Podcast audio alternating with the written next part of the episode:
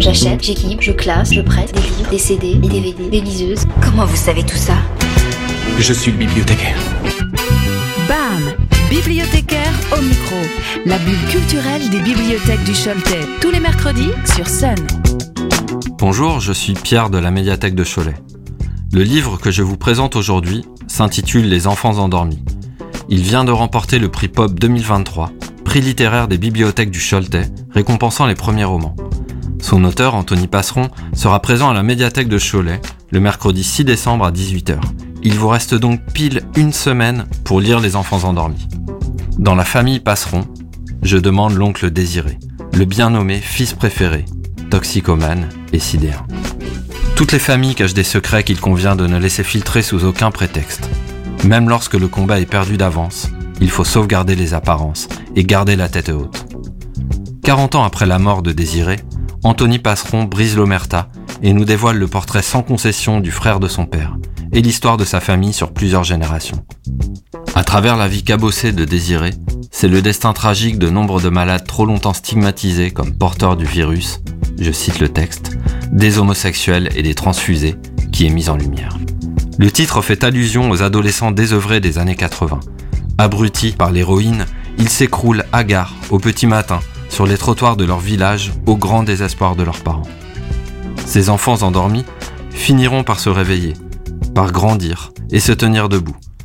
Dans le meilleur des cas, ils se libéreront de leurs addictions et mèneront une vie normale. Certains connaîtront un destin plus tragique. C'est le cas de Désiré, le premier pestiféré du village depuis la fin du Moyen Âge. Les faits se sont pourtant penchés sur son berceau. Brillant et séduisant, son avenir s'annonce sous les meilleurs auspices. Mais, alors que son frère cadet, le père de l'auteur, trime à l'abattoir et à la boucherie familiale depuis l'âge de 15 ans, Désiré revendique fièrement son indépendance et sa liberté d'action et de pensée. Pour lui, l'excitation est d'autant plus forte que la transgression est grande. Son histoire bascule un beau matin. Avec l'argent puisé dans la caisse du commerce familial, il part sur un coup de tête aux Pays-Bas. L'homme qui en revient ne sera plus jamais le même et connaîtra une longue descente aux enfers. Le récit est entrecoupé de chapitres richement documentés, mais toutefois accessibles, sur l'évolution de la recherche scientifique dédiée au sida. Le lecteur suit ce fil rouge de 1981 à 2008, date à laquelle les professeurs Luc Montagnier et Françoise Barré-Sinoussi reçoivent le prix Nobel de médecine. Certains se sentiront en pays de connaissance. Ils reconnaîtront des noms, sigles, termes et références maintes fois entendus. Willy Rosenbaum, Françoise Brun-Vézinet, Jacques Leibovitch, Claude Bernard, Robert Gallo, AIDS, AZT, ACT UP, cyclosporine, trithérapie, antirétroviraux. Les plus jeunes en apprendront beaucoup sur cette période et découvriront notamment la rude concurrence entre les chercheurs français et américains, chacun souhaitant laisser son empreinte dans l'histoire des pandémies.